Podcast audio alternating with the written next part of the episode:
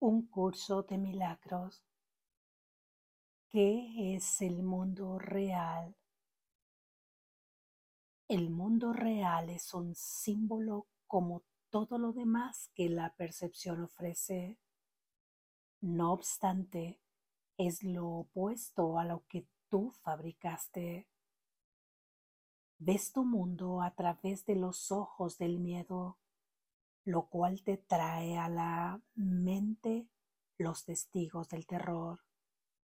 El mundo real solo lo pueden percibir los ojos que han sido bendecidos por el perdón, los cuales consecuentemente ven un mundo donde el terror es imposible y donde no se puede encontrar ningún testigo del miedo.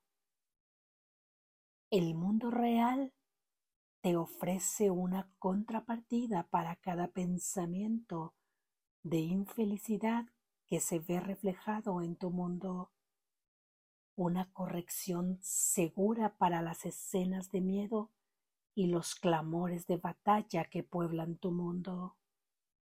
El mundo real muestra un mundo que se contempla de otra manera a través de ojos serenos y de una mente en paz. Allí solo hay reposo. No se oyen gritos de dolor o de pesar, pues allí nada está excluido del perdón y las escenas que se ven son apacibles, pues solo escenas y sonidos felices pueden llegar hasta la mente que se ha perdonado a sí misma.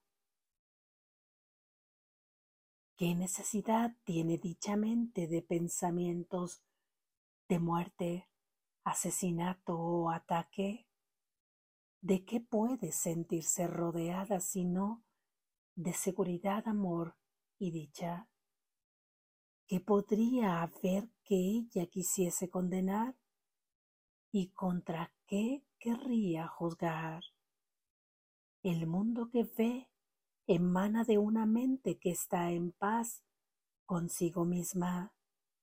No ve peligro en nada de lo que contempla, pues es bondadosa y lo único que ve es bondad. El mundo real es el símbolo de que al sueño de pecado y culpabilidad le ha llegado su fin y de que el Hijo de Dios ha despertado y sus ojos abiertos ahora perciben el inequívoco reflejo del amor de su Padre, la infalible promesa de que ha sido redimido. El mundo real representa el final del tiempo, pues cuando se percibe, el tiempo deja de tener objeto. El Espíritu Santo no tiene necesidad del tiempo una vez que éste ha servido el propósito que Él le ha asignado.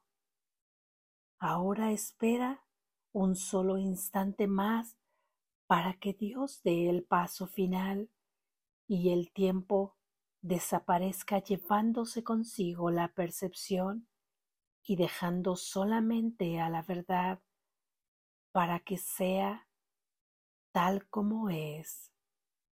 Ese instante es nuestro objetivo, pues en él yace el recuerdo de Dios. Ya al contemplar un mundo perdonado, él es quien nos llama y nos viene a buscar para llevarnos a casa, recordándonos nuestra identidad, la cual nos ha sido restituida mediante nuestro perdón.